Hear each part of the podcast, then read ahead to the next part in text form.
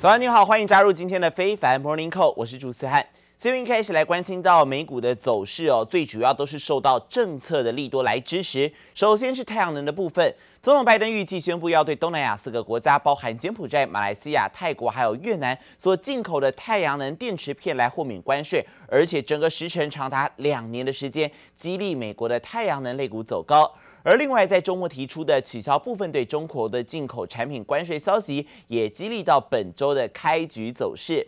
而至于在中国的政策面，《华尔街日报》星期一也报道了，说中国的监管机构将完成对滴滴出行的网络安全调查，App 新用户的禁令有望解除，而这可能预示着中国对于其他的科技行业的打压即将结束，让中概股买气大振。在美中双方的利多政策加持之下呢，太阳能类股暴涨，中概股也是全面掌声响起。还有像是亚马逊，在股票分割生效首日就是扬升的状况啊，但是呢，十年期美债殖利率还是突破了百分之三，压抑到了美股后续的涨势。再加上 Twitter，因为马斯克警告可能会放弃收购之后，股价往下走，所以可以看到四大指数呢最后都仅收小红而已啊。道琼工业指数呢，涨幅百分之零点零五，上涨十六点，收在三万两千九百一十五点。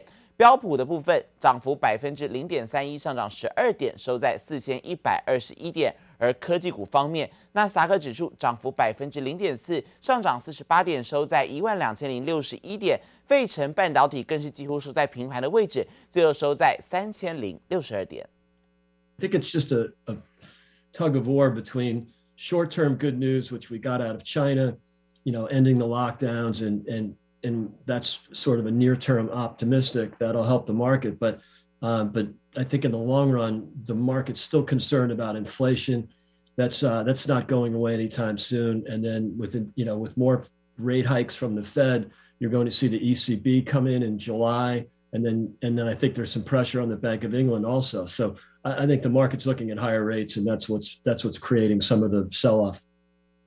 而同时，中国开始恢复正常上班，开放餐厅内用， 缓解市场对于通膨还有升息的担忧情绪。再加上《华尔街日报》报道，中国监管机构将结束对轿车平台滴滴出行的调查，App 的新用户禁令有望解除，让中概股买气大振。滴滴在美挂牌股价收盘竟然大涨了百分之二十四，但是专家又警告了，高通膨、高利率阴霾还是没有退散，要注意长天期的美债殖利率上涨将会冲击到股票市场。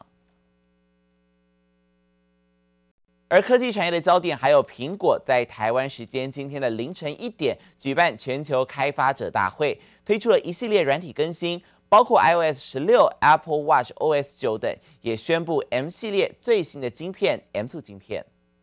Good morning and welcome to WWDC. We have a big day of announcements about our latest technologies and platforms. In iOS 16, we're bringing the biggest update ever to the lock screen, completely reimagining how it looks and works for you. We're excited to start the next generation of Apple Silicon for the Mac. Introducing M2. It takes the breakthrough performance and capabilities of M1 even further. 最开始公布的 iOS 十六有外观重新设计的锁定萤幕，再加上照片景深效果，也有更多的个性化设定。 而新的通知还会变成从底部来出现，而 Siri 还有 AI 相关的功能也有所升级。至于 Apple Watch 的新一代 Watch OS 9作业系统，则加入了更多的新表面设计。紧接着，苹果也立即公布了 M2 晶片，比 M1 有百分之三十五的效能升级。首款搭载 M2 的 Mac 正是传闻中的新一代 MacBook Air。除了采用新的平整式外观，整体体积也比前一代减少了百分之二十。而另外，Mac 使用者现在竟然可以使用自己的 iPhone 作为网络摄影机。解锁以往网络摄影机所没有的全新能力，而最后 iPad OS 惊喜导入了跟新款的 Mac OS 相同的多工机制，而这也是 iPad 首次可以堆叠多个不同的 App 在同一个画面上，也让 iPad 的后市更加看好。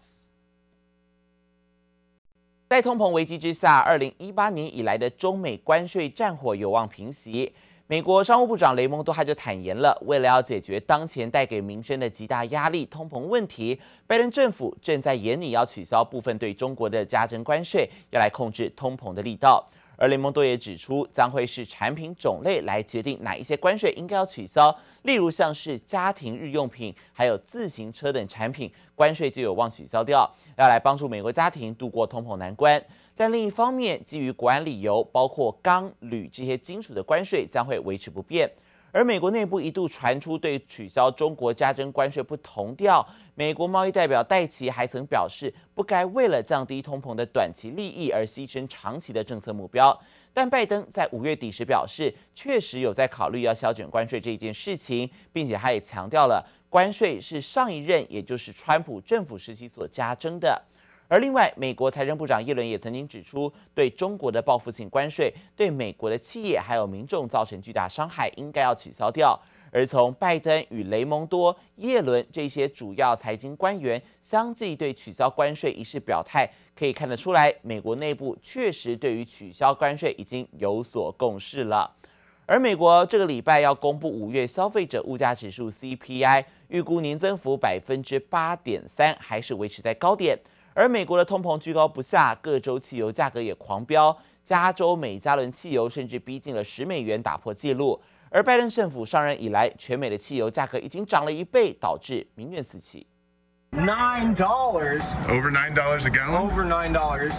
美国民众简直不敢相信，加州一家加油站又打破纪录，每加仑汽油竟然逼近十美元。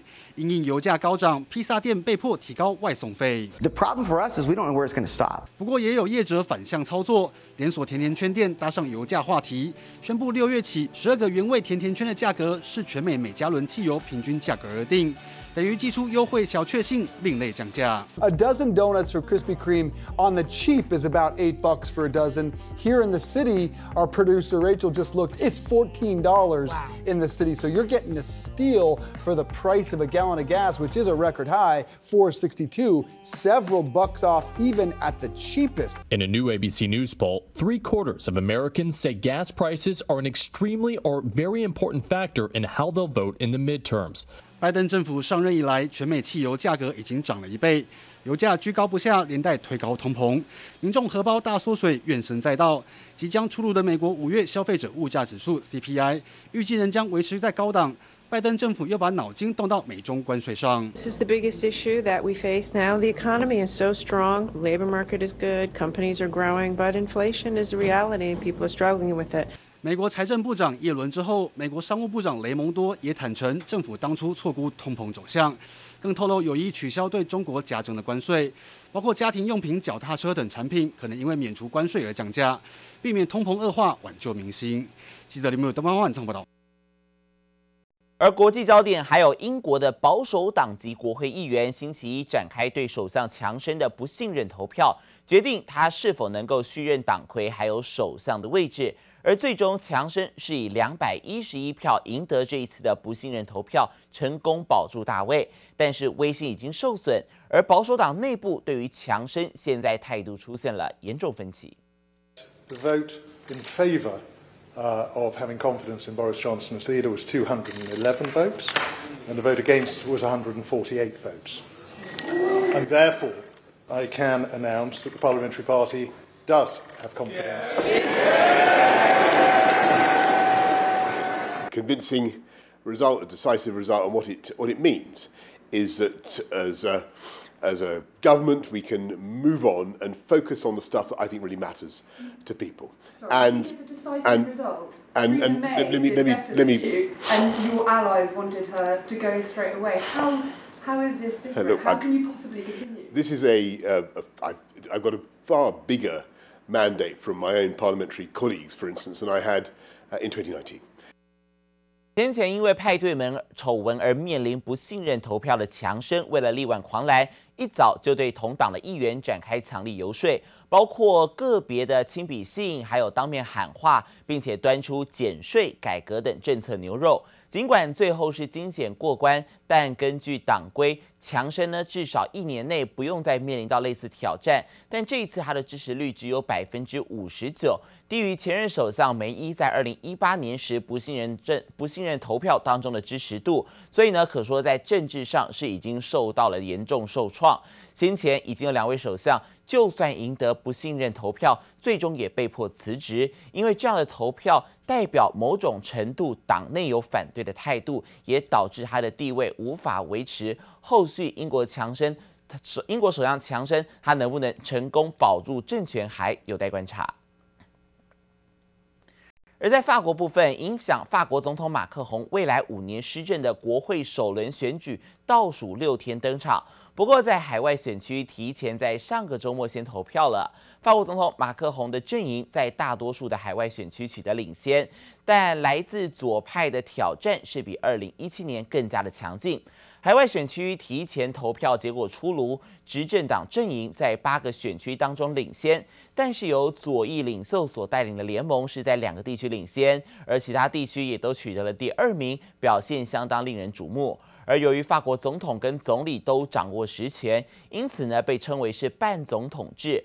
如果非执政党掌握了国会多数，使总统必须要任命反对派领袖为总理时，就会出现左右共治。而如今看来，只要气势不俗的左派联盟获得多数，那么政府势力将会重返在二十五年前所出现的左右共治。也关心到乌俄战争的部分，俄罗斯入侵乌克兰已经进入了第四个月的时间。俄罗斯总统普亭最新是警告西方国家，一旦继续运送远程武器给乌克兰，就会对新的目标来发动攻击。而二军除了扩大进攻乌东的顿巴斯地区，又在相隔一个多月之后再次轰炸乌克兰的首都基辅，甚至一连发射了五枚巡弋飞弹。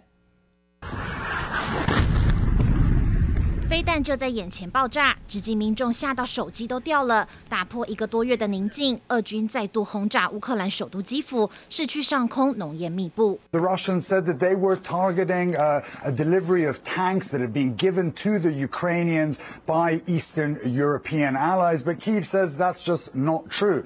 That the Russians hit a rail repair depot and they destroyed grain wagons. 俄军朝基辅一连发射五枚巡弋飞弹，其中一枚飞弹还被拍。开到极低空飞过乌克兰南部的核电厂。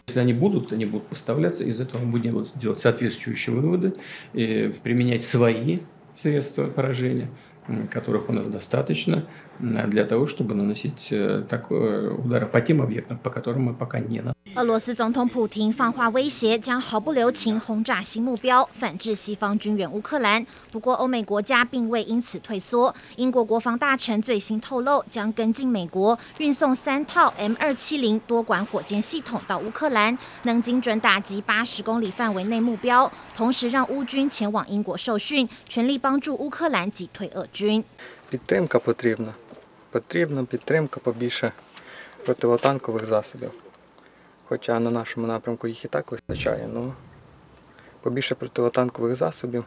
俄军炮火猛烈，乌克兰东部北顿涅茨克的巷战也还在进行。有消息指出，乌军已经收复了百分之九十的北顿涅茨克地区。乌克兰总统泽伦斯基也亲赴乌东前线视察，提振士气。但当地州长表示，俄军目标在六月十号前拿下北顿涅茨克，预估未来几天将发动大规模反攻。记者王杰登帮冠总和报道。乌俄战争所影响到的还有全球粮食危机哦，因为乌克兰的谷物现在难以出口，而国际运价还有通膨也持续牵动粮食行情。不过，芝加哥三大农产品期货在上周五全面回跌，最主要原因是在于市场关注现在乌克兰的谷物已经有望恢复出口了，像是美国第一大粮商就传出已经顺利将五千吨的玉米给运出乌克兰。黄澄澄的小米从麻布袋里迅速捞起，杂粮行老板一边打包一边透露，这款来自乌克兰的小米已经是最后几袋库存，受战事冲击出口，台湾业者也难以叫货。小米的产量可能下一季就收不到了。所以它可能卖的都是库存的，不像以前就是比如说新货到啊，而且现在货运的时间比较长。所以它的产产量跟就是品质也没有说那么好了。就连一旁堆得满满来自美国、加拿大的小麦、黄豆等粮食行情，同样受国际运价和通膨牵动价格。在港的原因，所以它目前进口的数量没有那么多，所以它的价格一直没有办法回跌。对，我们现在的进货成本大概比以前还要多三分之一。业者无奈成本升高，不过在最新芝加哥 CBOT 玉米期货收盘下跌百分之零点五，小麦续跌百分之一点七，黄豆同样下跌百分之一点八，三大农产品期货全面回跌，原因就在于市场观望乌克兰谷物有望恢复出口。What EU leaders have in mind is trying to find alternative export routes through the European Union to get these food products out. That could be by land, could be by rail, by river. Some of those Ukrainian grains have already been exported through ports in Romania. 不仅欧盟寻求新的路线出口乌克兰已经收成的谷物，根据彭博报道，美国大型粮商加急购买五千吨的玉米，也顺利从乌克兰输出。显示乌克兰海上贸易的恢复确实对于粮食市场至关重要。加上澳洲小麦今年有望实现连续三年逼近创纪录的高产量，稍微缓解粮食短缺。不过另一方面，美国小麦正逢气候异常，恐让粮食供应存在隐忧。市场持续紧盯各大谷物生产国的供给变化。记者参加有彩人台北采访报道。伦敦金属交易所是全球最大的基本金属还有其他金属的期货期权市场。不过，在三月份的妖镍暴涨事件风波之后，因为 LME 一度是暂停镍合约交易，香港交易所在昨天就公告表示，旗下的伦敦金属交易所还有伦敦金属交易所清算所成为被告，被索赔了四点五六亿美元。而原告是一家美国的知名对冲基金公司，这间公司指控 LME 在今年三月八号之后所执行的镍合约交易决定构成侵害其权利。不过，根据港交所的说明，尽管三月七号镍市场价格出现显著的上升，但是 LME 认为交易仍是有序在进行。但随后三月八号的凌晨，镍的价格在短时间之内又大幅度上升，因此在商讨之后，LME 才决定在当日英国时间八点十五分起暂停所有的镍合约交易，并且将所有在当地时间三月八号零点或之后执行的交易给取消了。强调这个暂停交易决定是因为镍市场出现失序的状况，而 LME 它追溯性的取消交易是为了让市场可以回到可确信市场是有序运作的最后时间点。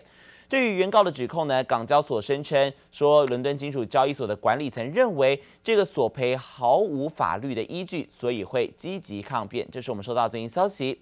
也来关心到，随着美元指数在端午节期间承受压力，在岸人民币对美元已经连续两个交易日明显的升值，在昨天盘中更是一度升破了六点六四，最高报到六点六三九一，创下近一个月的高点，后市有机会挑战六点六整数关卡。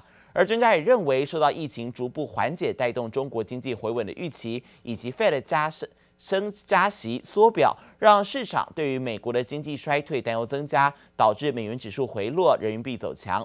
而根据中国媒体的报道指出，美元指数触顶回调，还有中国境内疫情继续缓和、经济站稳信心加强的影响之下，人民币对美元汇率短期止跌的迹象明显。